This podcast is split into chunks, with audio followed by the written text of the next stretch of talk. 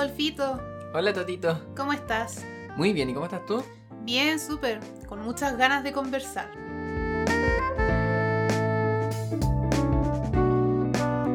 Uy, sí, este tema es algo que también estaba pensado desde que empezamos a idear todo el podcast y obviamente algo que nos toca muy a nosotros. Sí, el tema que traemos hoy día, bueno, entre paréntesis, bienvenidos y bienvenidas a todos a un nuevo capítulo. No se nos vaya a olvidar eso, estamos medio acostumbrados a conversar entre nosotros ya estos temas. Sí, El tema que tenemos el día de hoy es un tema que nos toca de muy cerca porque tiene que ver con nuestra profesión, pero también con lo que más nos gusta, que es jugar videojuegos. creo que es la primera vez que vamos a hablar directamente de juegos. Sí, y creo Menos- que es también la primera vez que vamos a hablar directamente de psicología propiamente tal. Claro, menos hablar de el ejemplo y más hablar de directamente juegos que tratan con psicología. Sí, entonces el tema que vamos a trabajar hoy es la representación de la salud mental en los videojuegos. No vamos a hablar de salud mental en términos nuevamente de la adicción y ese tipo de cosas. Pasa, nos pasó de nuevo que buscando bibliografía o buscando artículos al respecto, apareció de nuevo esto de salud mental, videojuegos. Bueno, ¿qué es lo que producen los videojuegos en la salud mental? Que tienen que ver con violencia, agresiones, matanzas y trastornos de adicción, que no es lo que nosotros queremos trabajar y ya lo conversamos en un capítulo anterior, nuestras ideas al respecto. Lo que trajimos hoy como tema es pensar, bueno, la salud mental por lo general no es muy bien comprendida. No, en las representaciones que existe de la salud mental, tanto en el cine, en la literatura y en los videojuegos en particular, no está muy bien abordada. No, y eso es general en todo caso. Siempre está esta idea de la salud mental en función de la imagen del loco. Y la imagen del loco también está sumamente estereotipada. Entonces, en el fondo, lo que queremos revisar es un poco aquellos videojuegos que representan bien la salud mental. Y esto principalmente siguiendo la línea de lo que hemos trabajado en el podcast desde el inicio. Esta eh, relación de reciprocidad entre la realidad y el videojuego. Y en el fondo que el videojuego como una proyección de lo real también puede dar feedback respecto a esto. Entonces personas que no tienen absolutamente ningún conocimiento sobre salud mental, jugar videojuegos donde la figura del loco es siempre una especie de desastre de persona sucia, eh, que no tiene un buen lenguaje y que sus únicos instintos son de comer probablemente canibalismo y matanza, van a tener una idea sumamente distorsionada y terrorífica de lo que es la salud mental. Y por otra parte también la- cuando existen buenas representaciones que se conectan mucho con la experiencia de uno como jugador viviendo esos videojuegos. Hay videojuegos que tratan temas que son muy cercanos para lo que nosotros vivimos y de repente para alguien que no maneja los términos de la salud mental le es muy significativo. Sí, yo creo que eso también lo hemos observado y es un tema que a mí me llama mucho la atención. Nosotros como psicólogos, claramente cuando estudiamos tuvimos que ir al, al asilo, ¿cierto? Eh, tuvimos pacientes con trastornos mentales graves. Obviamente no los atendimos nosotros por temáticas éticas, sino que estábamos siendo guiados de alguna forma mediante eh, un psiquiatra que trabajaba ahí y que nos iba más o menos contando, haciendo entrevistas una sobre un solo paciente y entender un poco su vida, etc. Y ahí uno puede observar eh, ciertas cosas, ¿cierto? Eh, La mirada, por ejemplo, los movimientos, el modo de expresarse, que es un modo sumamente, digamos, real. Y en los videojuegos, aquellos que representan muy bien el tema de la salud mental, también toman esto. Son muy fieles a ello, a la mirada sobre todo. Yo creo que el tema, em, quizás me adelanto un poquito, pero el tema de, de Shenua, me- lo primero que me llamó la atención cuando jugaste ese juego y yo te vi fue la mirada del personaje. Esa mirada de estar mirándote pero mirar más allá de ti y algo perdido, como que hay una profundidad más allá del campo visual, digamos. Eso me pareció sumamente bien logrado, porque es así, Mm. esa idea de, de como de estar perdido y no estar perdido. Y- pero fue muy bien desarrollado. Hoy claramente la tecnología permitió, porque también hay que decirlo, ese juego es precioso, pero eso, ese detalle, yo creo que es magnífico y permite entender mucho más también lo que es quizás la experiencia de esa misma mirada. Entonces lo que hicimos fue eso, buscar representaciones de videojuegos también en base a los videojuegos que nosotros hemos jugado. No todos los videojuegos que vamos a mencionar quizás los hemos jugado y en ese caso agradeceríamos también que nos dieran sus comentarios si es que ustedes jugaron alguno de los juegos que vamos a nombrar, eh, cuáles son sus impresiones, podría ser también sumamente relevante respecto a ello, o volver a jugarlos ahora pensando en esta lógica. Claro, o juegos que nos hayamos saltado, que no conozcamos. Sabemos que existen miles, miles de juegos que hayan tomado el tema de la salud mental y no los vamos a alcanzar a ver todos, no los vamos a alcanzar a tocar todos, pero esperamos por lo menos empezar a relevar un poco este tema, que aparezca y hablar de ello. Sí, principalmente para quitarnos el estereotipo y sobre todo porque los videojuegos que nosotros más resaltamos quitan un poco el estigma. Porque lamentablemente la salud mental cae con ello. O sea, el momento en que a ti te dan un diagnóstico grave, entre comillas, implica ya una relación del estigma sumamente grande. Principalmente por el desconocimiento. Entonces, en el fondo, los videojuegos, si tienen esta herramienta de atraer a tantas personas, podrían ayudar también un poco a generar este conocimiento o una comprensión mucho más amplia de un trastorno. Ahora, quizá en el capítulo de hoy no hablemos tanto de la literatura, de literatura científica en particular, que trate este tema, porque no hay, no encontré nada, al menos yo, de literatura científica, de publicaciones que refirieran a juegos que tratan sobre la salud mental.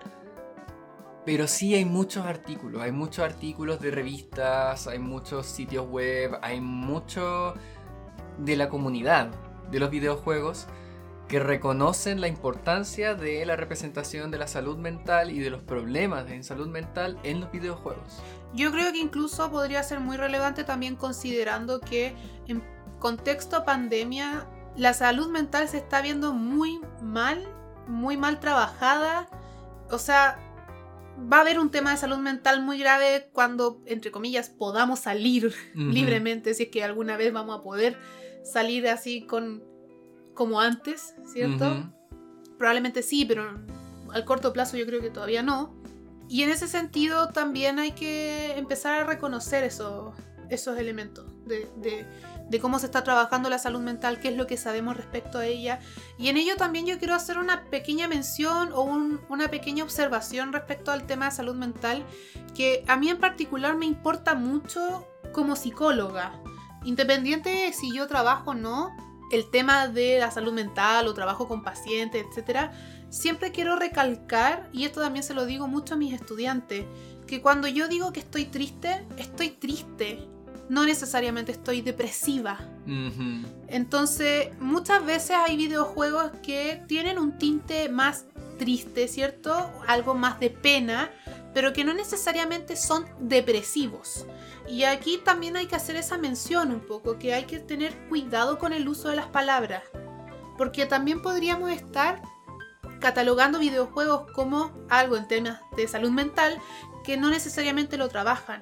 Y ahí también podrían haber representaciones o identificaciones que no necesariamente son más fidedignas. Entonces, también ojo con eso cuando hablemos respecto a la salud mental, si estamos abrumados, no estamos necesariamente estresados. Si tengo pena, no estoy necesariamente depresivo.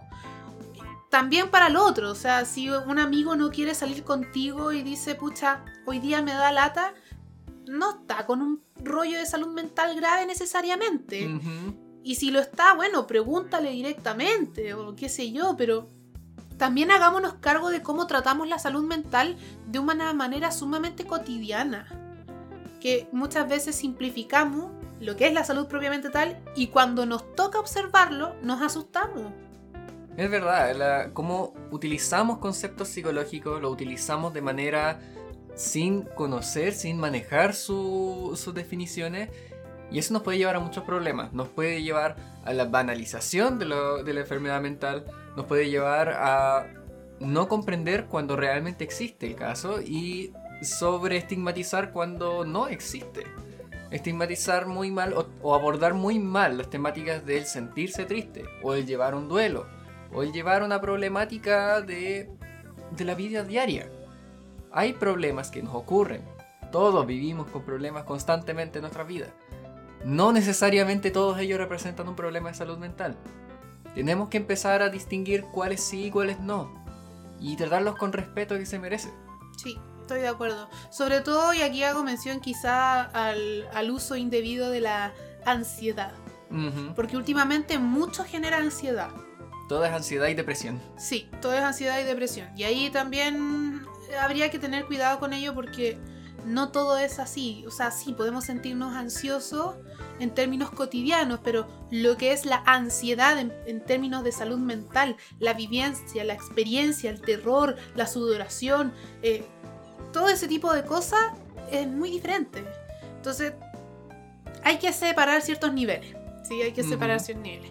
Y por eso mismo vamos a hablar de videojuegos que representan pésimamente la salud mental y videojuegos que lo hacen bastante bien. Y también mencionar obviamente los juegos que trabajen en cierta parte de la salud mental, que toquen el tema o que se manejen dentro de un mundo que podría ser de, un- de una problemática de salud mental, pero que no necesariamente sea el tema del videojuego. Claro. Entonces, primero partamos por las representaciones estereotípicas de salud mental y aquí en el fondo hablamos directamente de todos aquellos videojuegos que utilizan tanto el asilo, el manicomio, el qué sé yo, el El hospital loco. o incluso también la cárcel como el espacio donde está el loco. El loco y el psicópata. Y se usa mucho la palabra psicópata. ¿eh? Sí. Que ojo, psicopatía es distinto a la psicosis. Claro, se- o sea, el uso de la palabra psicópata se suele referir a este asesino serial que quiere matar por sed de sangre. Y psicopatía refiere a una enfermedad de origen mental. Entonces también ojo con eso, porque asumimos y relacionamos la noción de el loco con el que nos quiere matar. Sí, y eso también es- súper grave, porque también estamos, te- como que le estamos dando otro estigma a la locura. Y ya, no, o sea, no. Videojuegos que hablen sobre estos temas, que los trabajen directamente. Estaba pensando, por ejemplo, en el Phasmophobia, pero el Phasmophobia en realidad no tiene eso, porque usa los escenarios nomás. Como una casa también podría hacerlo, una casa en los suburbios, una casa en, la- en el bosque, ¿cierto? Una escuela abandonada. No tiene tanto que ver con esas temáticas. Pero yo sinceramente creo que no he jugado un videojuego sobre el tema de la locura de esta manera. Uy, yo recuerdo haber jugado uno desde muy niño, pero que ya olvidé el nombre.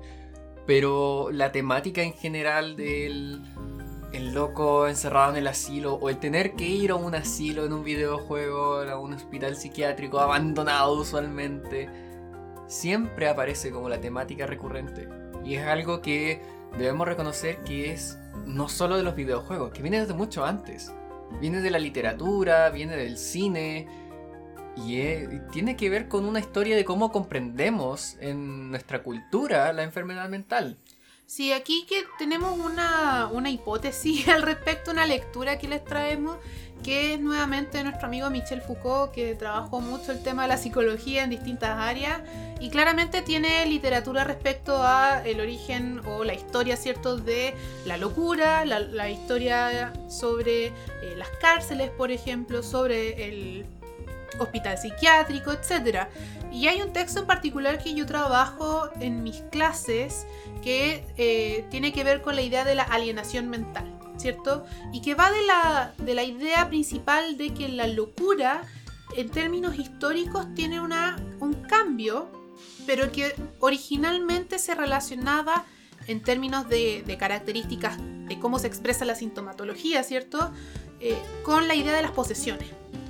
Entonces, estas primeras figuras del loco tenían que ver principalmente con la posesión demoníaca. O sea, se cruzaba la idea de la locura con una representación también eh, del bien y el mal, ¿cierto? Eh, principalmente proveniente de la religión. Lo interesante de estas lecturas respecto a la posesión es que reconocen que aquel sujeto poseído está en todas sus facultades hasta que tiene esta posesión demoníaca de alguna forma, que no se puede expresar, no se puede decir qué es.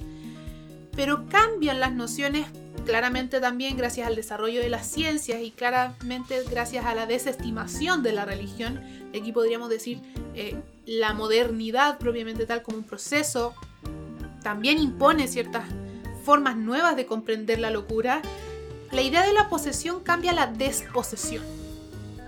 ¿Y qué es lo que se desposee? Es la razón. La capacidad de razonar, de reconocer la realidad. Una noción racionalista súper cartesiana, podríamos decir. Claro. Y en ese sentido, es muy interesante cómo pasa el cambio de la posesión de tener algo, de reconocer ese sujeto con facultades, a la pérdida total de ellas. Claro, o sea, es importante recalcar que estamos hablando de un proceso histórico sumamente importante, de una forma de entender una problemática previo a la modernidad, que estamos hablando de, la Edad Media hacia atrás, la idea de la posesión, la idea de que se te mete algo en el alma, o que se mete en tu cuerpo y te- y te invade el diablo, a la idea de todos tenemos mente, y se puede perder la mente, se puede perder la razón. Claro, y la razón es lo que nos hace nosotros mismos. Entonces perder la razón es perder el yo. Y eso es sumamente interesante. Perdemos entonces la libertad, por ejemplo, que es la facultad número uno de todo ser humano desde esa perspectiva. Y en ese sentido, la pérdida de la libertad, la pérdida de la razón, genera ciertas formas, cierto, de, de tutelaje, por ejemplo. De reque- requerimos de un otro que tome decisiones cuerdas por nosotros. Y dentro también de esa noción del tutelaje, entonces, se empiezan a generar ciertas prácticas de estudio, pero finalmente de aislación.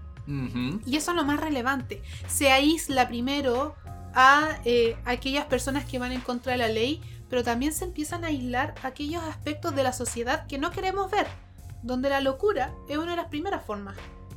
O sea, podemos entender primero, históricamente se dejaba fuera de la sociedad al que estaba poseído. Ahora se deja dentro de la sociedad, pero encerrado. Sí. Es como un intento de... Lo reconocemos, sabemos que está ahí, pero no lo queremos ver. Al mismo tiempo, claro. Porque siguen siendo personas, siguen teniendo derechos. Yo creo que eso quizás es lo más relevante ahí. Ahora, ¿por qué traemos esta idea? Porque lamentablemente los videojuegos que trabajan mal el tema de la salud mental tienen esta lectura que viene casi que del terror.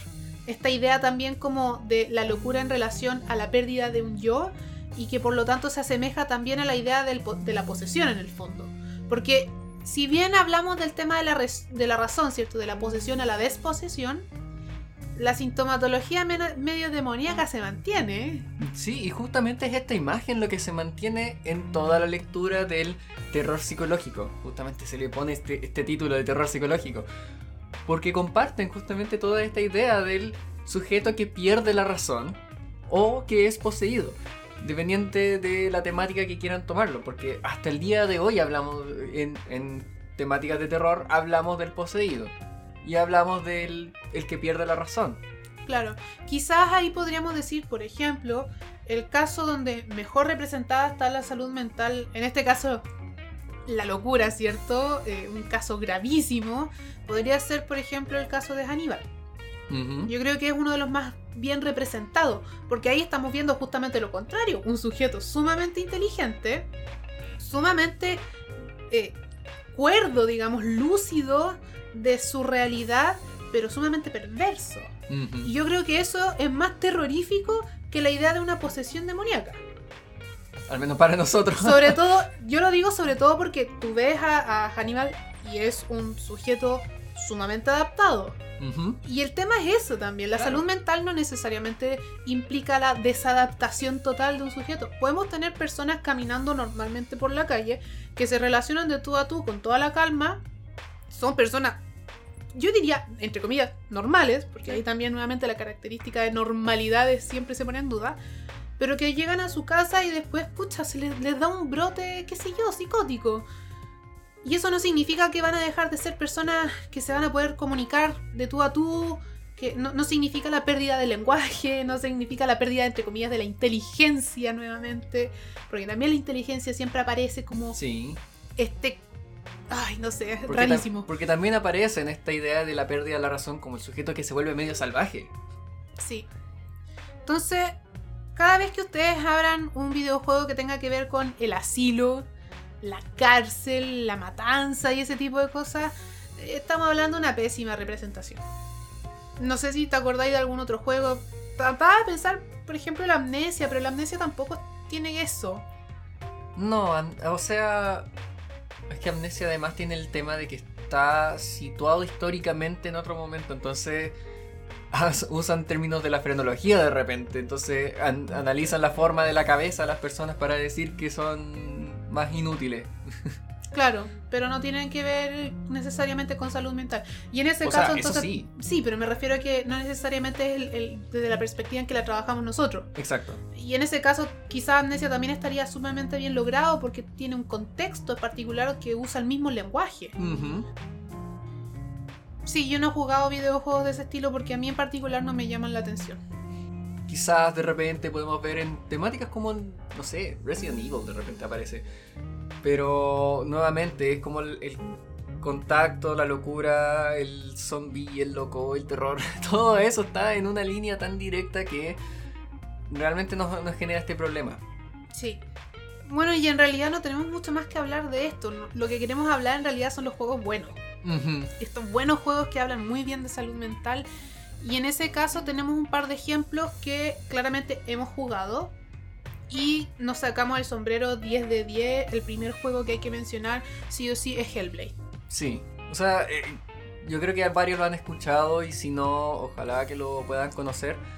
Porque el juego es una obra de arte tanto en su creación, en cómo está hecho, y es por algo fue casi que la portada de, de las capacidades de la Unreal Engine 4 cuando estaba saliendo este juego, porque wow el nivel de realismo que tiene ese, ese rostro, ese trabajo y esa, esa creación Insisto, de un mundo tan real. La mirada. La mirada. Ese juego a mí me encantó. La verdad me encantó por muchas razones. Claramente la gráfica llama muchísimo la atención. Qué rico poder jugar un juego así. Segundo, lo fiel también a la cultura. También porque representa una cultura vikinga y, te habla constantemente, te cuentan historias, te cuentan algunas de, las poemas de la Edda. Obviamente un poco más ensalzados para alargar más las historias, porque las Eddas son sumamente breves en explicar las cosas, pero lo, respeta sumamente bien. Toma muy bien las historias. Sí, y finalmente la salud mental. Claro. O sea, desde el momento uno en que tú inicias el juego, tienes elementos propios de las alucinaciones y de la psicosis, más bien de, la idea de escuchar voces, que nuevamente uno podría decir es lo más estereotípico. No necesariamente así, porque esas son las formas, esas son las representaciones. Y aquí claramente tenemos que mencionar que este no fue un juego que se hizo así nada más. O sea, hay un equipo profesional por detrás, hay psicólogos, psiquiatras, neurólogos detrás que explican justamente cuáles son las nociones del juego y efectivamente este fue un juego hecho en base también a lo que dice la ciencia en el fondo y a lo que se trabaja en psicología. Entonces, ¿por qué está tan bien logrado? Porque efectivamente se preocuparon de tener un equipo que representara la esquizofrenia como lo es. Claro, cuando empezaron a, idear este juego, tenían imágenes en la mente. O sea, y que uno puede decir, venían un poco de lo, de lo que se maneja a nivel común, cotidiano, de lo que es la enfermedad mental. Entonces llegaron los desarrolladores y tenían la primera idea en el boceto base de, ah, tenemos el personaje que va a estar eh, con esquizofrenia y lo primero que pensaron es la idea del tener visiones y el escuchar voces. Pero eh, hay que rescatar el, hecho de que hayan hecho algo tan importante como el contactarse con profesionales para poder tomar una, una investigación seria, tomar un trabajo serio de cómo abordar este videojuego y desde ahí se apoyaron para crear un juego que representara sumamente fidedigna la, salud mental. Específicamente tratan sobre la esquizofrenia. Y tratan sobre cómo esta chica Senua tiene visiones, tiene alucinaciones, tiene todo un problema que se gatilla por un momento importante en su historia que impacta en el cómo, en el cómo se manifiesta esta enfermedad posteriormente y uno lo puede ver realmente en los detalles, como tú lo mencionabas, en la mirada o en los gestos. O sea, tienen un trabajo de actuación sumamente bien hecho. Tienen un trabajo de narrativa sumamente bien hecho. Y para alguien que, ha trabajado con la temática de la salud mental, ver esto, ver una representación tan fiel, de verdad te hace, te hace sentir que es un trabajo muy sincero. eh, he leído también den- dentro del trabajo que se hizo con, Ninja Theory, que es el estudio, que recibieron muy buen feedback de personas que jugaron el juego y se vieron en ello. Personas que han tenido que lidiar en su vida con la esquizofrenia, cómo han tenido que trabajar su propio trastorno, cómo han tenido que sufrir estigmas al respecto, cómo han sido discriminados. Y cómo esto le. cómo él encontrar un juego que hable de manera tan fiel de su, de su propia enfermedad y de cómo poder trabajarlo y tener que vivir y luchar con ello, les ha sido un punto tan importante en sus vidas. Sí, ahí yo quiero recalcar, porque nosotros revisamos la entrevista que hicieron a los desarrolladores y principalmente a la figura de las neurociencias, ¿cierto? Que estaba a cargo de este proyecto. Y él justamente menciona que en realidad todos tenemos, todos creemos que tenemos un sistema normal de percepción. Principalmente en términos de, digamos, de la percepción de los procesos psicológicos. Y ocurre efectivamente que la percepción, ¿cierto? Y esto también yo lo paso en clase, no es necesariamente una sola, no existe una forma correcta de percibir las cosas. De hecho, muchas veces lo que nosotros percibimos finalmente son representaciones de lo que nosotros hacemos y cómo organizamos la realidad. Y en ese sentido es sumamente válido pensar que muchas veces quizás nosotros mismos también estamos, entre comillas, alucinando. Claro. O una alucinación controlada. O el mismo hecho de cómo nosotros percibimos de repente suelen ser maquinaciones básicamente de nuestro cerebro de que nos dice de lo que debería estar ahí. Exacto. Entonces, es desde ahí un poco también entender que una persona normal también puede tener problemas o errores perceptivos. De hecho, constantemente los, los tenemos. Todo o sea, el tiempo. pensar que vimos algo caminando frente a nosotros que no era, por ejemplo, de reojo sentir un movimiento, escuchar algo que no es. Siempre estamos haciendo, siempre tenemos, eh, que, ¿cómo decirlo?, experiencias sensoriales pero son tantas, son infinitas, ¿cierto? Que el cerebro tampoco puede eh, decirnos todas al mismo tiempo, ni tam- también se puede equivocar, ¿cierto? Claro, o sea, de repente el creer que alguien dijo tu nombre estando en medio de una multitud o que escuchaste una voz familiar. Y eso es porque tu, tu mismo cerebro hizo una interpretación de un sonido o de algo que vio, que escuchó. Y hizo esa interpretación y asumió completamente que era algo y tú lo asumiste como real. Claro. Es esa forma. es- Entonces, si para nosotros no son, son esas experiencias tan normales, ¿por qué la esquizofrenia sería tan extraña, ¿cierto? Y ahí mencionaba justamente que, claro, la propensión a una esquizofrenia se puede dar efectivamente a hechos traumáticos, que es lo que le pasa a este personaje.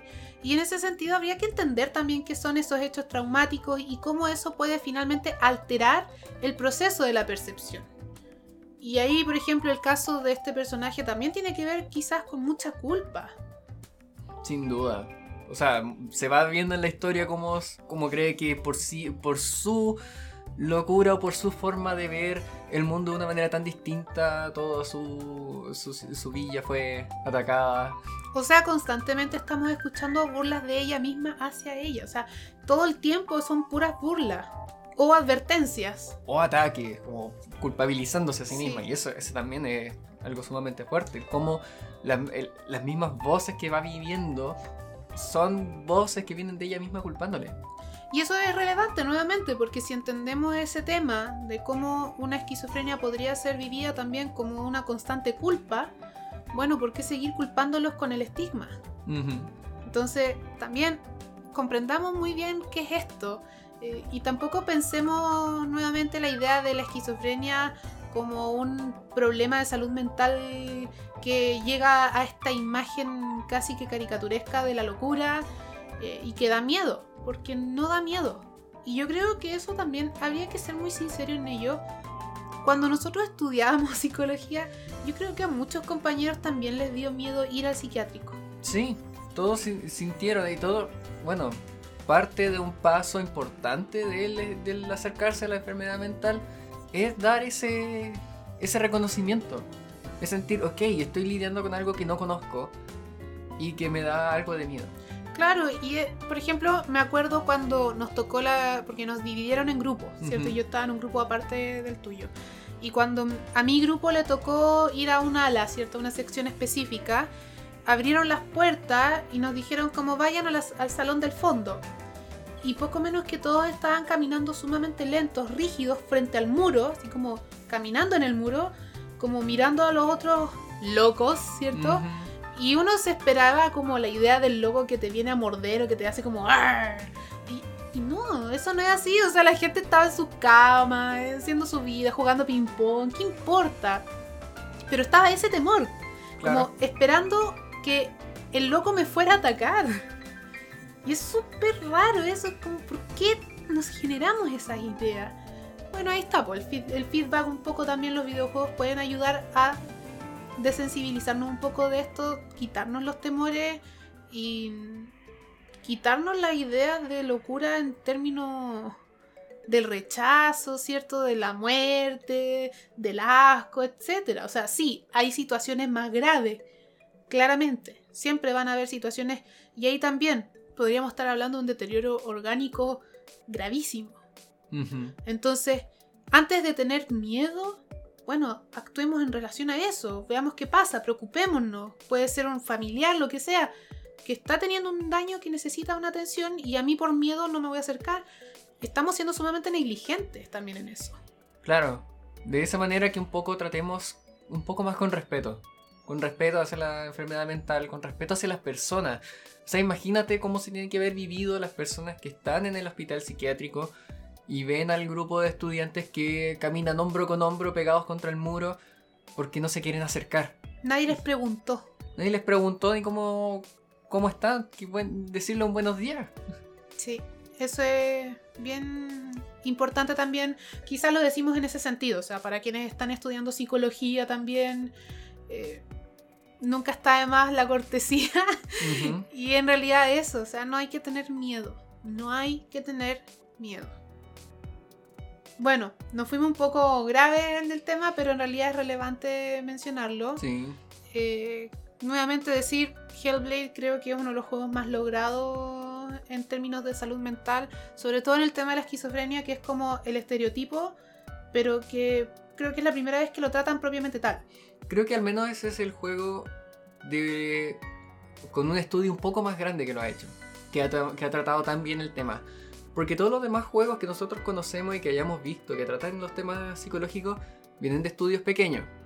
Ahora juegos que hayamos visto, por ejemplo, eh, hemos visto en Disco Elysium, que fue un gran juego el, el año en el que salió, que se llevó bastantes premios y que tuvo competencia como Red Dead Redemption 2, como en- al, al mismo tiempo. Y, oye, este es un juego de un estudio sumamente pequeño, Sí, de personas que no tenían un conocimiento sobre el- la salud mental, sobre el cómo tratar estos temas y que ah, estaba leyendo. El, el creador simplemente quería escribir un libro. Sí, este juego, bueno, aquí un poco tiene la complejidad de que peca de ser muy narrativo, pero nuevamente hay juegos para todo, es Ujú. un agrado leer una bonita, una buena novela en la que tú puedes profundizar más en ella o no. Eh, Disco Elysium yo lo jugué hace dos años creo y me encantó en realidad el tema, bueno, de partida a mí siempre me han gustado las temáticas de, de medias policíacas, ¿cierto? Pero lo central de este juego es que nos pone un personaje que está en una situación sumamente vulnerable. Porque tenemos la figura de un policía que perdió la memoria. Entonces partimos nosotros como este policía con una pérdida de memoria muy grande y que haciendo un poco, desmenuzando qué es lo que está pasando, nos damos cuenta de que es un policía que siendo sumamente exitoso, tiene la mierda en su vida perdió su pareja. Es súper poco atinado. Está como en otra época, por así decirlo también. Por eso también la idea del disco. ¿sí? Como, como es, es un personaje, qué sé yo, imagínense un policía que eh, quiere ser brillante, quiere ser acorde, digamos, a la época, pero todavía tiene las maneras de ser un policía en los años 70. ¿sí? Entonces nos vamos dando cuenta que es un tipo que dejó la cagada. O sea, el gallo perdió el auto y parece que lo chocó de una manera así pero ridícula.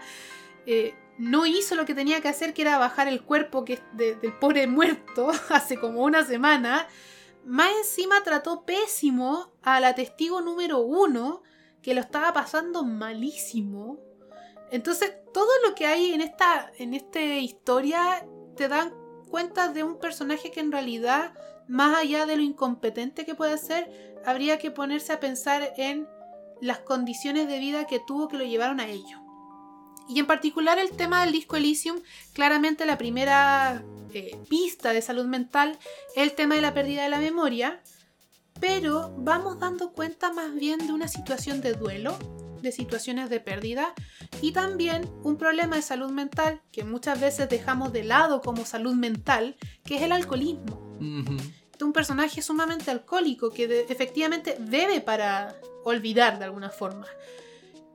Y lo más interesante ahí es que hay ocasiones en el juego que tú puedes ir más allá de lo que se espera. O sea, tienes la historia normal, ¿cierto? Que se va desarrollando, etc. Pero el juego tiene muchos como puntajes, por ejemplo, de la mentalidad. ¿Cierto? Como que uno puede poner ciertos estatus. Y de repente esos estatus se ponen en juego, ¿cierto? Hay un, como un lanzamiento de dado virtual, ¿cierto? Eh, y después te sale un resultado. Y hay situaciones en las que el personaje le va mal. Y eso hace que se sienta mal que efectivamente afecte en su emocionalidad. Y ahí surge distintas conversaciones entre el sistema límbico del cerebro y el cerebro reptiliano, que en el fondo no estamos hablando del el cerebro reptiliano como la figura de un reptil necesariamente, sino que entendámoslo en términos de estudios neurocientíficos en el fondo. El cerebro reptiliano es el primer, la primera formación o lo más primitivo del cerebro. Y cuando hablamos de lo más primitivo, hablamos principalmente de, entre comillas, lo instintivo. ¿Qué es lo instintivo? Las emociones. Entonces es muy relevante cómo aparecen estos dos espacios del cerebro, uno reptiliano en el fondo primitivo versus otro que es claramente mucho más desarrollado y poco menos que se burlan un poco del personaje, pero también le van diciendo como, pucha, tenías que hablar con ella, ¿por qué hiciste eso? Te estás haciendo daño. Y es muy bonito lo que va ocurriendo en el fondo, más allá de darle los spoilers de, la historia en sí, ¿cierto? Eh, es eso, es esa representación de también un cerebro que, conversa con el personaje y que le va dando cuenta de los errores que ha cometido, pero también le va advirtiendo un poco de por qué se está siguiendo haciendo ese daño. A mí me gusta mucho ver lo que, cómo trabaja en, este, la temática mental en este juego, porque asumiendo que es un personaje que tiene pérdida de memoria, tiene problemas con alcohol y drogas, tiene problemas de duelo y que va descubriendo todos los problemas de su propia vida, cada situación que va viviendo y que va pasando y que intentas arreglar algo, te va generando otro problema. Y te tiene ese realismo de que uno siente que de repente intentas arreglar algo y lo terminas arruinando más. Y que todos tus esfuerzos de repente pueden ser un poco en vano. Y eso es porque distintas partes de uno mismo están luchando. Claro. Como yo intento ayudar a una víctima y al final eso me recuerda a otro problema de lo que hice en otro momento anterior. Y de cómo, ah, cómo intentar arreglar algo me mostró que no, no arreglé otro problema. De hecho eso pasa, o sea, en el juego, en base a las conversaciones que tú puedas tener con personajes, pueden aparecer luces de recuerdo en el fondo, que tú puedes decidir si quieres que se recuerde o no. Y en base a eso, claro, te dice cómo recordaste esto o una dirección, te sale toda una descripción narrativa muy bonita respecto a la dirección, digamos. Y después te dice como en términos de estatus, ¿cierto? ¿Cómo afecta eso en tu jugabilidad?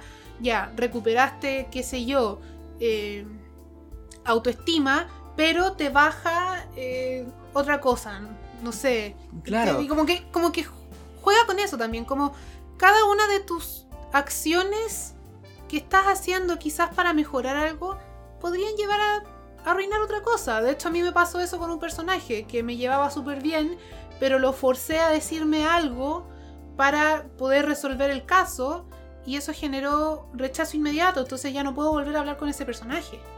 Entonces, también hay que tener eso en consideración. O, por ejemplo, el uso de droga. También puedes tomar pastillas, por ejemplo, para eh, mejorar, entre comillas, el HP, ¿cierto? La vida pero eso implica también una pérdida de algo. Claro. Entonces de repente, no sé, vos puedes... Eh, eh, tiene una representación muy linda de la, del uso de drogas, porque de repente puedes sentir que te mejoras en algo y este, el que el cuerpo te lo pide, pero al mismo tiempo te va afectando la salud. Y, tienes todo ese, ese, duelo y cómo lo estás eh, lidiando. Sí. Del cómo, cómo las drogas afectan. y cómo tratarlo de manera seriamente esto. Cómo, cómo aparece como una opción dentro de este mundo tan distópico y que al mismo tiempo es algo con lo que uno de repente puede luchar, pero a veces no, a veces cedes y cuando cedes te sientes bien, pero al mismo tiempo te ataca la culpa. Y todo eso se va conjugando constantemente. Sí, a mí esto es lo que más me gusta del juego, porque efectivamente tú ves en el, cuadro de diálogo no es un diálogo nada más, no es un cuento, son conversaciones entre distintas cosas, la abolición, la, qué sé yo, lo que te decía de, por ejemplo, la autoestima, eh, la fuerza física, todo eso, todo lo que compone lo que es nosotros, conversan y discuten constantemente. Claro, entonces de repente puedo estar teniendo una conversación acalorada y mi moral me dice que eh, tengo que llegar a un acuerdo. Mi, la emoción te dice otra cosa. La emoción me dice pégale en la cara. Y, la culpa me dice es todo esto que está pasando es mi culpa. Y así. Y eso, eso es muy bonito de leer en ese caso. Y ahora sí, eh, yo quiero darle una vuelta de nuevo a este juego porque cuando lo compré estaba recién salidito, ¿cierto? Estaba en inglés, pero ahora ya está en todos los idiomas, técnicamente. O sea, está en ruso, está en portugués, está en español. Entonces quiero darle una vuelta de nuevo porque creo que perdí algunas pistas en, la narración. Pero claramente creo que una de las representaciones más bien trabajada también en relación a las discusiones de uno mismo, las discusiones internas. Y cómo también afecta, por ejemplo, el duelo, por qué llegamos a perder la memoria y lo doloroso que es recuperarla. Claro, en especial para alguien que eh, intenta olvidar. Sí. Alguien que intenta olvidar y después recordar por qué quisiste olvidarlo, debe doler mucho. Sí. Y eso a mí me gustó mucho de ese, de ese, eh, de ese juego. Creo que está muy bien logrado también el... Ahí la parte narrativa es el fuerte, claramente. Intenté buscar si es que tuvieron algún trabajo con profesionales psicólogos este estudio, pero no encontré mucho de, ello. Al menos en su propio sitio web no muestran, eh, no, no, hablan sobre el trabajo, el desarrollo del juego, así que quizás en futuras entrevistas aparezca algo al respecto, pero al menos lo que uno puede encontrar es que sí de los mismos desarrolladores o de los, de los creadores principales del juego está el propio trabajo con el alcoholismo. Claro. Bueno, un juego que sí tiene mucho que ver también con salud mental y que sí está, está basado también en un tema específico es Gris. Gris es un juego español. Es muy cortito el juego en realidad. A mí me, eso fue como pucha que lata porque en verdad es muy bonito. Estéticamente es precioso. Y es un juego que eh, juega con la depresión. ¿sí? La, la idea y la temática principal es la depresión. Y el foco de Gris es el color es la representación de la depresión y las emociones principalmente en función del color. Y tú tienes un personaje que parte con una situación de desmoronamiento, un, desmoronamiento muy grande y una pérdida de voz. Un personaje que pierde la voz. Entonces, en el fondo, el personaje lo que hace en estos distintos mapas, ¿cierto? En estos distintos mundos, es ir recuperando su voz. Eso es lo que el personaje quiere. De hecho, es muy bonito que en el juego tú puedes intentar cantar y no sale. No sale el canto. Es como.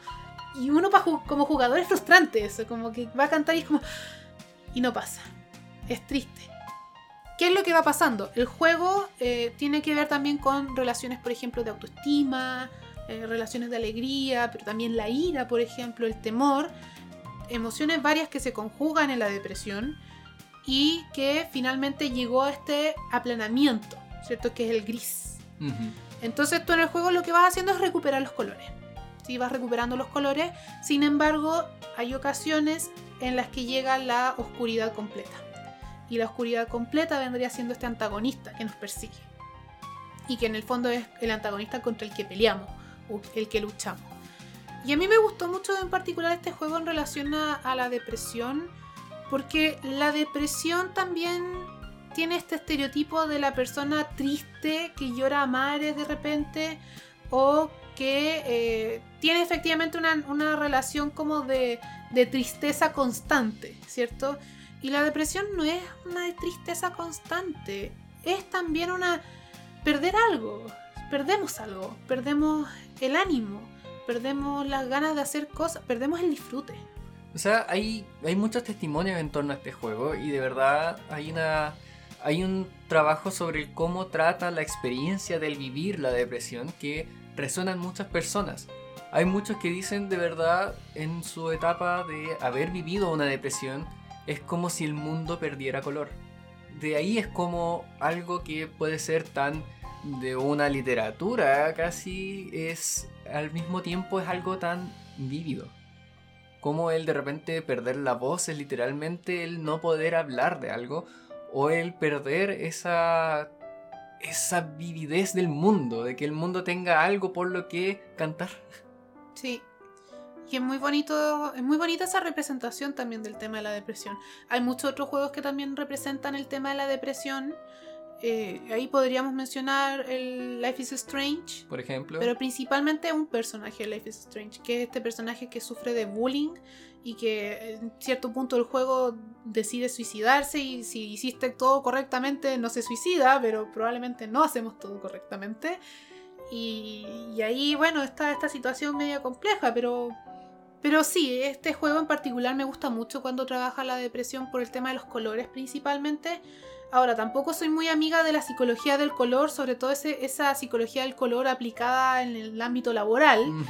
Pero sí me gusta mucho la representación que hicieron acá en efectivamente eso que dices tú, de cómo la vida pierde color. Y ahí recuerdo, por ejemplo, también que eh, algunos profesores comentaban, por ejemplo, que eh, soñar en blanco y negro también de repente puede tener un tinte eh, que podría ser interesante, por ejemplo, de analizar. ¿sí? Ahí claramente depende de las corrientes eh, Claro. teóricas. Pero es, es- es también un elemento como curioso, porque podría no llamarnos la atención, por ejemplo. Es curioso cómo de repente algunos recursos casi que literarios eh, vienen a representar muy bien cómo se vive esta experiencia. Entonces, el que en este juego ocurra desmoronamiento de estructura, de verdad eh, resuena mucho con cómo el vivir una depresión se siente como si se te desmoronara el mundo. Porque ya no tienes nada en qué apoyarte. Porque sientes como que estás constantemente cayendo. Y a veces muchos de los pacientes que viven depresión ejemplifican su propia vivencia con estas mismas palabras. Entonces, ¿cómo ese- ese lenguaje viene a, a- a tocar a las personas? Es lo que ha hecho que este juego tenga tal recepción, en- al menos en, en temáticas de, de- de la depresión. Y en testimonios vas a encontrar miles.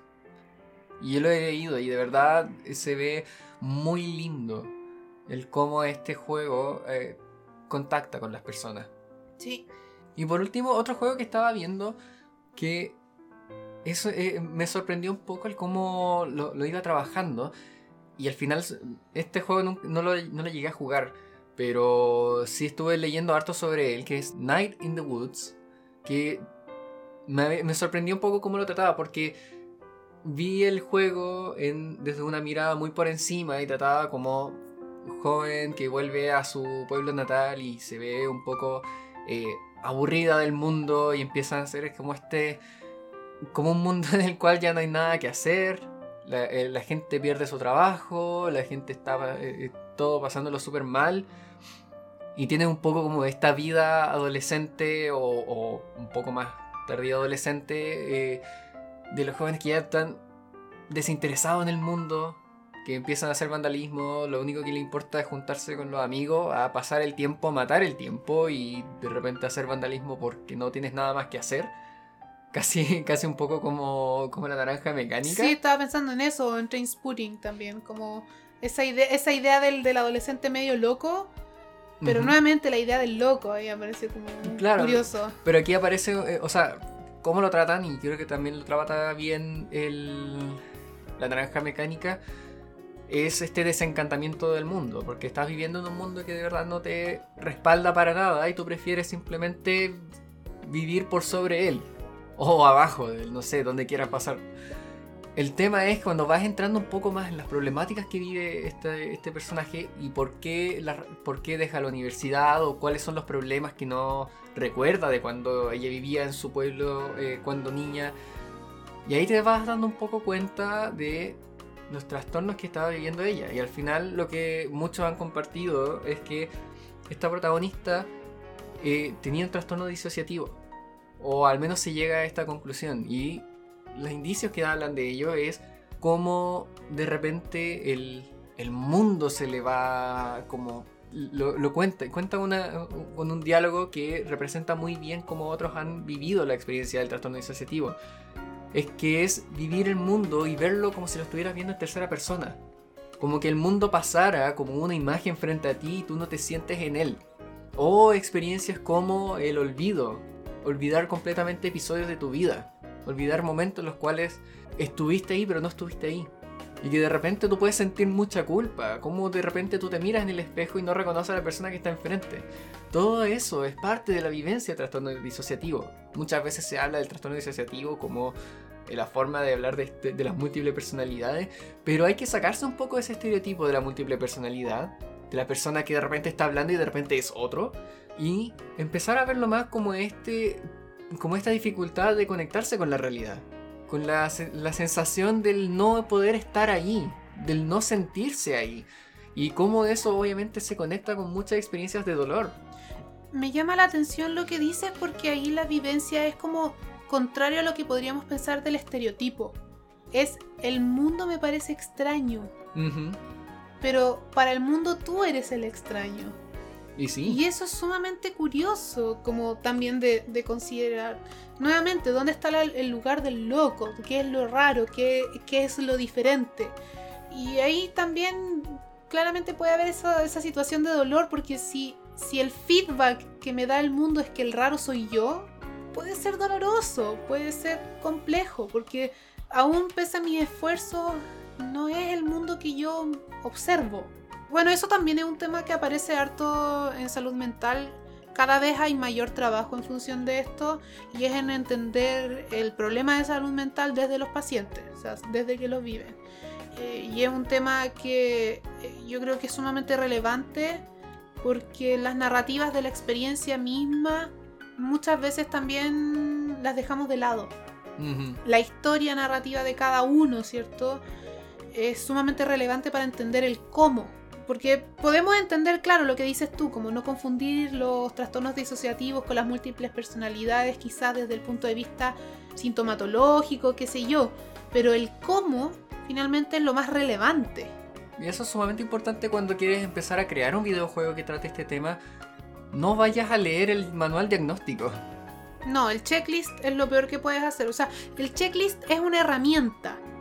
No es lo que nos da el diagnóstico así como de verdad, entre comillas. Es una herramienta que utilizamos para poder despejar quizás algunas dudas respecto a eh, un trastorno mental.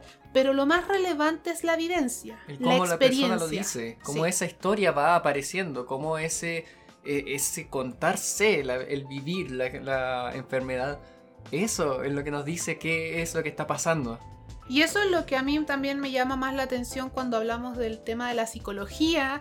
Aquí quizás hablo más desde el punto de vista profesional, en el fondo, que yo he conocido personas que han ido al psicólogo o han ido a psiquiatras por problemáticas, ¿cierto? Y algunos tienen muy mala experiencia por el tema del checklist.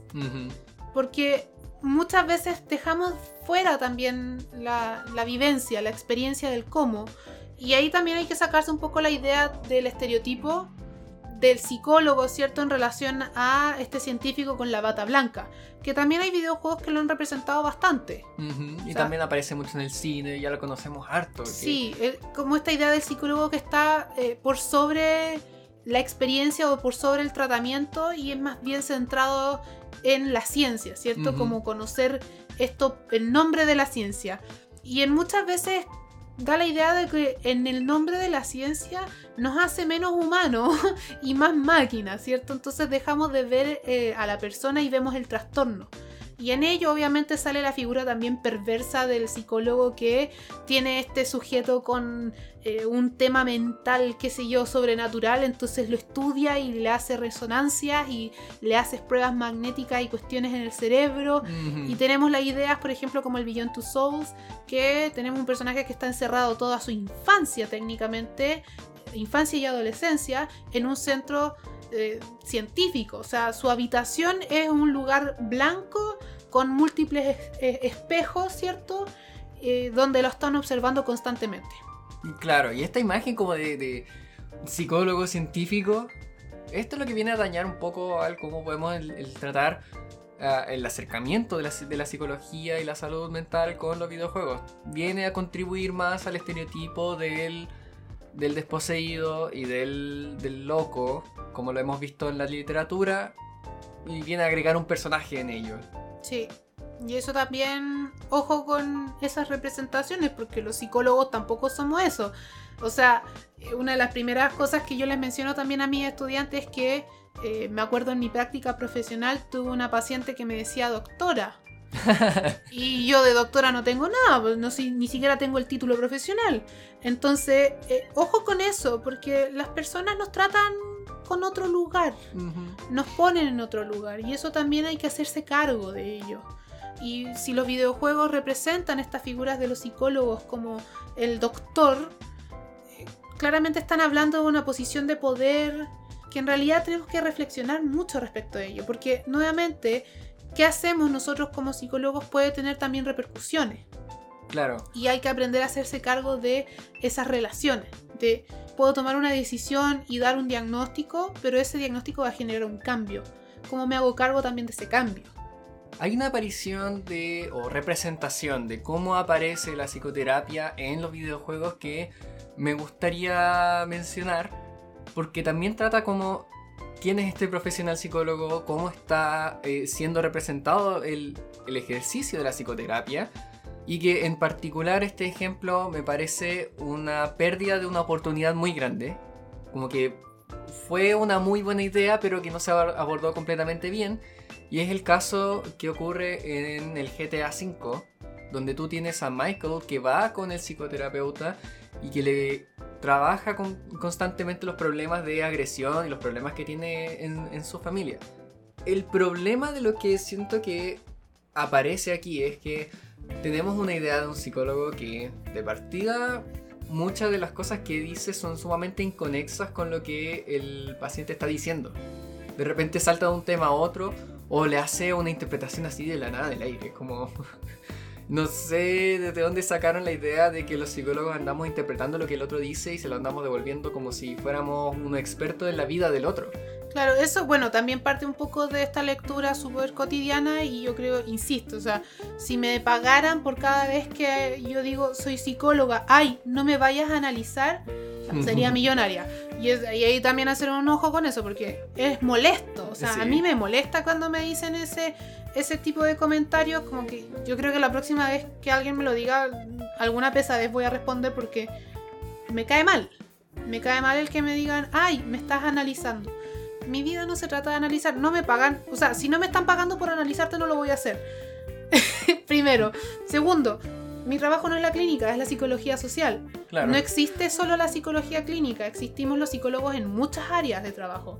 Entonces, también ojo con esos comentarios y ojo con esas representaciones, porque el psicólogo no siempre está analizando y también quien es el analista tiene que ver con una teoría, no con toda la psicología.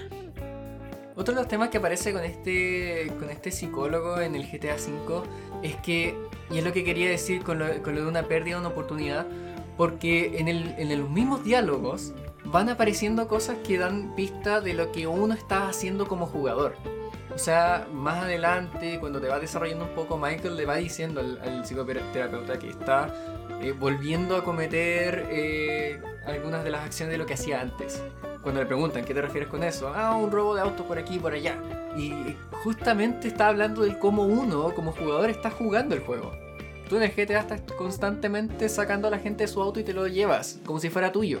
Pero aquí te, te da una oportunidad sumamente grande porque aparece que el personaje del videojuego está hablando sobre lo que estás haciendo tú como jugador. Y eso era, yo lo encontré como una oportunidad sumamente grande para generar una conexión entre el uno como jugador con el personaje que te devuelva una lectura sobre ti mismo, cómo estás jugando. De repente, si es que esta, esta instancia de la psicoterapia hubiese sido un poco más trabajada, quizás podría haber hecho un impacto sumamente grande. Podría haber cambiado el cómo uno juega. ¿Qué pasaría si es que tú juegas el GTA sin matar a nadie o sin eh, robarte ningún auto? Y si eso hubiese continuado con la psicoterapia, ¿habría sido eh, visualizado? se habría mostrado o los, los eventos que pasan al final habrían pasado igual. Claro, a mí en particular me, me dio ya hasta risa lo imbécil que fue la situación cuando el psicólogo agarra sus cosas y dice, ah, chao, me voy a hacer famoso en un programa de televisión, jaja. O sea, de partida, éticamente, ningún psicólogo debiera hacer eso. O sea, No. siempre, no, no podemos dejar un proceso de terapia así nada más. Menos en, un, en este caso que era sumamente grave y casi que estaba llevado a terapia por el gobierno. Sí. Entonces, incluso ahí la gente del gobierno tendría que haber perseguido al psicólogo. Pero nadie dejaría o abandonaría como terapeuta una terapia así nada más. ¿Cierto? Por último, una recomendación, un cierre y eh, quizás mencionar otro psicólogo, mira, te dejo este colega, o hacer un informe. Por último. Pero lo que hizo este personaje fue extremadamente ridículo y en ese sentido, que fue mi jugabilidad, se merecía la matanza que le di.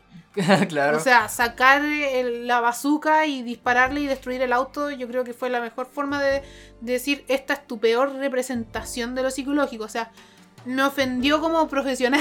bueno, ahí es donde GTA vuelve a ser GTA. claro. Pero estaba toda la oportunidad de crear algo distinto. Yo creo que ese. Por eso di- digo que fue interesante que se representara una psicoterapia. Pero que fue una pérdida de una oportunidad sumamente grande. Sí. Y otros juegos que no toman el tema de la salud mental directamente, pero que sí aparecen algunas luces respecto a ello, o que podrían trabajar o analizar nosotros, ¿cierto? El tema de la salud mental. eh, son en particular el Cyberpunk, el. Cyberpunk 2077, ¿cierto? Principalmente yo lo pongo en el punto de eh, la ciberpsicosis, porque nos trae una nueva patología, ¿cierto? Pero en función de la máquina ahora, de cómo la alteración extrema de tu cuerpo podría generar una psicosis que le llaman ciber, ¿cierto? Por el tema ya de la hipertecnologización. Un poco como esta idea de eh, el cyborg tiene sus límites, ¿cierto? O sea, eh, y aquí me llama la atención porque nuevamente aparece la noción de la pérdida de algo, que es la pérdida de la humanidad. ¿sí? Exacto. Entonces, si antes en las nociones más clásicas veíamos la pérdida de la humanidad en función de la razón, aquí estamos viendo ya directamente la pérdida de la humanidad en función de la, de la corporalidad De la carne. de la carne, exacto. Y ahí, bueno, vuelvo a la pregunta final de si la locura es la pérdida del humano o si la locura es algo sumamente humano. Es interesante ver los temas de que, que aparecen justamente en el universo cyberpunk y que eh, creo que se repiten un poco en otros universos cyberpunk. O sea, tú puedes ver las mismas temáticas de Cyberpunk 2077 muy similar a lo que ocurre en Ghost in the Shell, donde tú te puedes empezar a preguntar, ok, si yo me puedo empezar a cambiar una mano, un brazo, una pierna, el cuerpo entero por parte robótica, ¿qué es lo que queda de mí? Mi mente. Pero en, el mismo, en los mismos juegos, en, este mismo, en esta misma película, también se trata el tema sobre que tu mente se pueda convertir en un dato y que se pueda traspasar de un cuerpo a otro. Entonces, ¿qué es lo que queda de ti? ¿Qué es lo que queda de la persona? Podríamos decir la experiencia. Pero ahí, nuevamente, es sumamente extraño y ahí el tema de eh, el cyberpunk lo traigo a colación porque nos remite nuevamente a la pregunta por el sujeto. Y estos universos cyberpunk en general, cuando trabajan el tema de la locura o trabajan el tema de la pérdida de la humanidad, en realidad es uno de los temores más grandes de la modernidad de perder quiénes somos. Y ahí la pregunta es si eh, mientras más máquinas somos, estamos perdiendo nuestro, nuestro ser. Quizás lo más complejo de esto y por qué también lo traigo a colación tiene que ver con la relación que tenemos hoy en día con las tecnologías, con este, esta crítica, ¿cierto?, de que estamos muy cerca de las pantallas y no nos relacionamos. O sea, ahora más que nunca no nos podemos relacionar todo el tiempo, ¿cierto? Porque estamos en pandemia, pero incluso después de la pandemia, esta idea romántica de que eh, la sociedad está destruida, se desmorona, somos un individualistas, etc.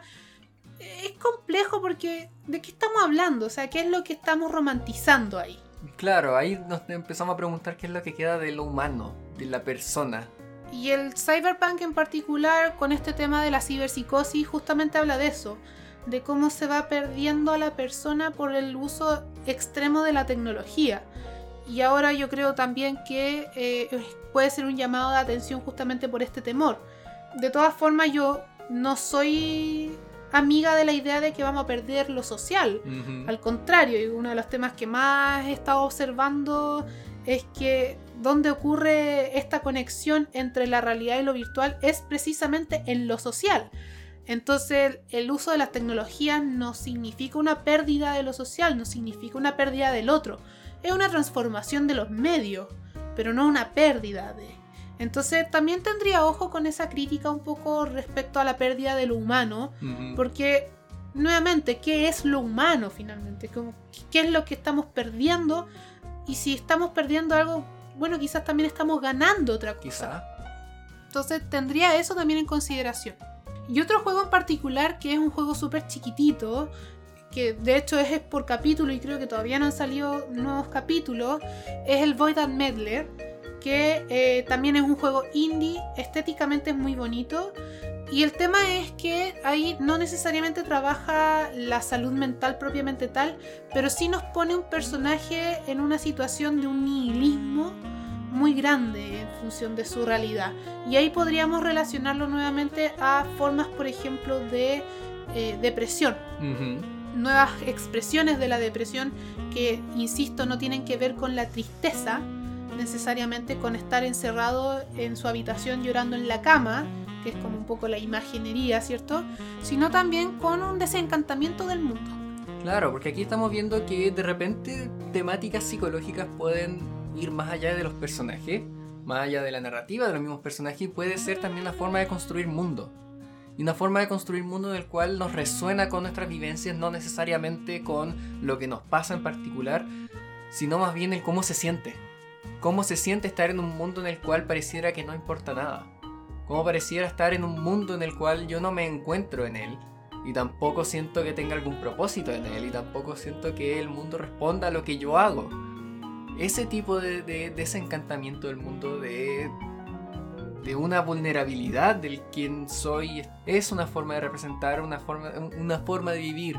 Sí, en este juego en particular me llama la atención lo que dices respecto a la vulnerabilidad.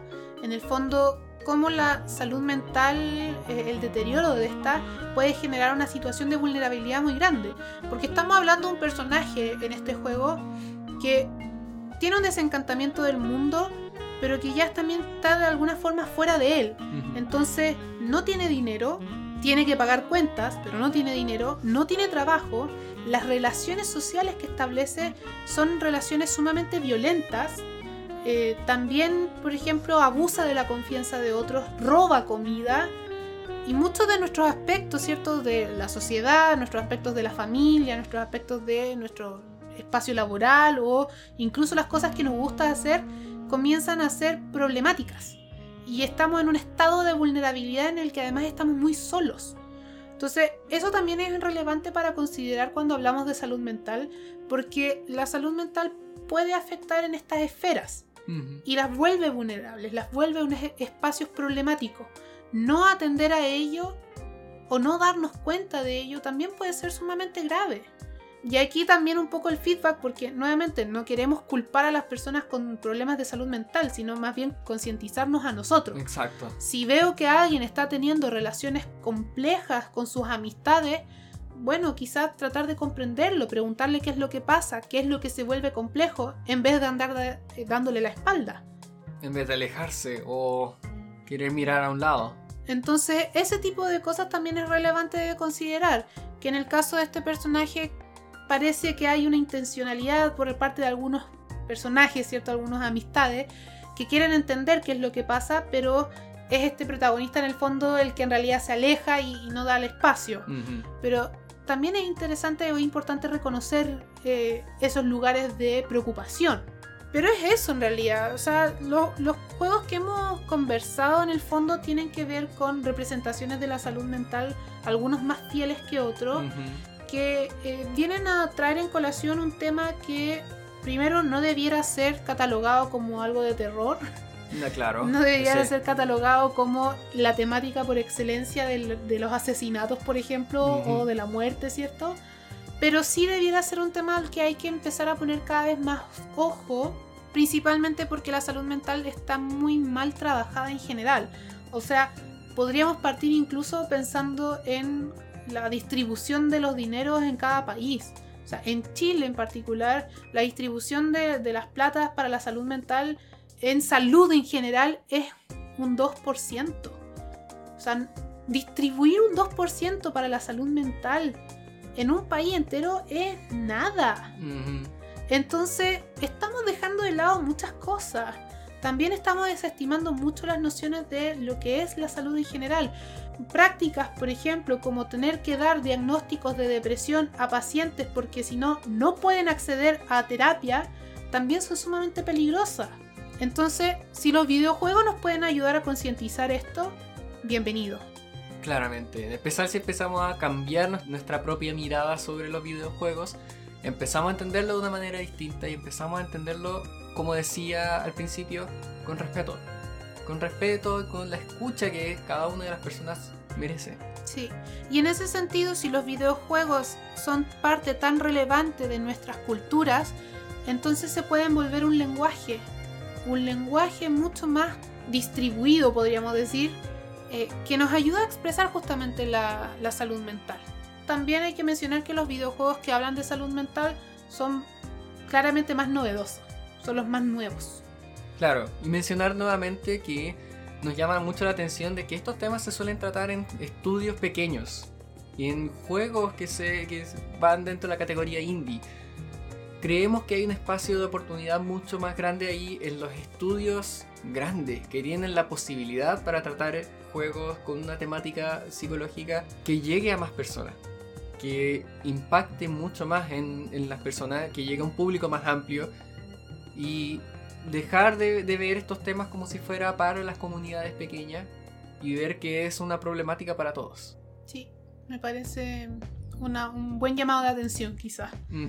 Sí. Bueno, literatura que leímos en realidad, más que literatura, lo que comentábamos al inicio es que eh, revisamos lo que hay en prensa. Exacto, en este caso no existe tanto sobre artículos académicos que hablen de esto, sino que vimos la opinión sobre, sobre los juegos que directamente nosotros conocemos que tratan estos temas. Sí, quizá el mejor artículo, y vamos a dejar el link a ese artículo en la descripción del podcast es uno que habla justamente de los buenos juegos, los juegos que medianamente trabajan el tema de la salud mental y los juegos que definitivamente hay que ignorar, o sea, tratar de ni siquiera jugarlos porque son pésimas representaciones. Claro, no si es que lo vamos a jugar, juguémoslo teniendo en consideración que no representan fielmente los temas de salud mental y que vienen a estereotipar. Todos ellos, los, juegos que están catalogados como mala representación, justamente toman la estereotipación de la salud mental como algo de terror. Sí, el asilo nuevamente, el psiquiátrico, esa figura. Sí. Pero de todas formas también leímos, y esto, más que leerlo en realidad es un, tema que, un texto que trabajo en clase, distintos textos en realidad que trabajo en clase, que son los de Michel Foucault sobre la alienación mental y sobre también la historia de la locura. Entonces, también si quisieran eh, desde un punto de vista crítico también entenderlo y leerlo, podría ser relevante para poner ojo en cómo se ha estudiado, cómo incluso hasta el día de hoy seguimos reproduciendo estas, estas ideas de orígenes de la salud mental cercanas más al ocultismo y al terror. Claro.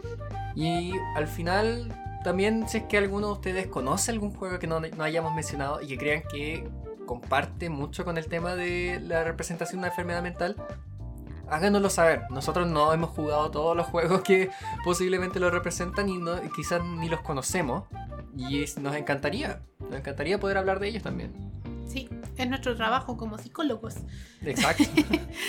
Pero eso, yo creo que estamos bien con este tema. De todas formas, la salud mental siempre va a seguir apareciendo. Es también parte de nuestra labor como psicólogos. Sí. Este, de nuevo, este es como el capítulo más psicólogo que hemos tenido. Ajá, y el, es el primer capítulo en el que hablamos directamente de juegos. No, sí, igual hemos hablado de juegos, pero... pero lo, hacen lo, hemos hecho tantas veces como ejemplos y nunca directamente hablar del juego y su representación. Claro, ahora hicimos un análisis. Sí. En fin, fue un gusto y nos estamos viendo la próxima semana. Nos estamos escuchando la próxima semana. Muchas gracias por escucharnos y recuerden que estamos en gamingyciencia.gmail.com. También tenemos el formulario que está el link en Spotify, también el Anchor Y me parece que todo es, es eso nada más. Por si nos quieren contactar, nos quieren decir algo, nos quieren mandar un saludo o quieren hablar sobre videojuegos. Sí, aquí estamos. Nos estamos oyendo. Hasta la próxima. Adiós. Adiós.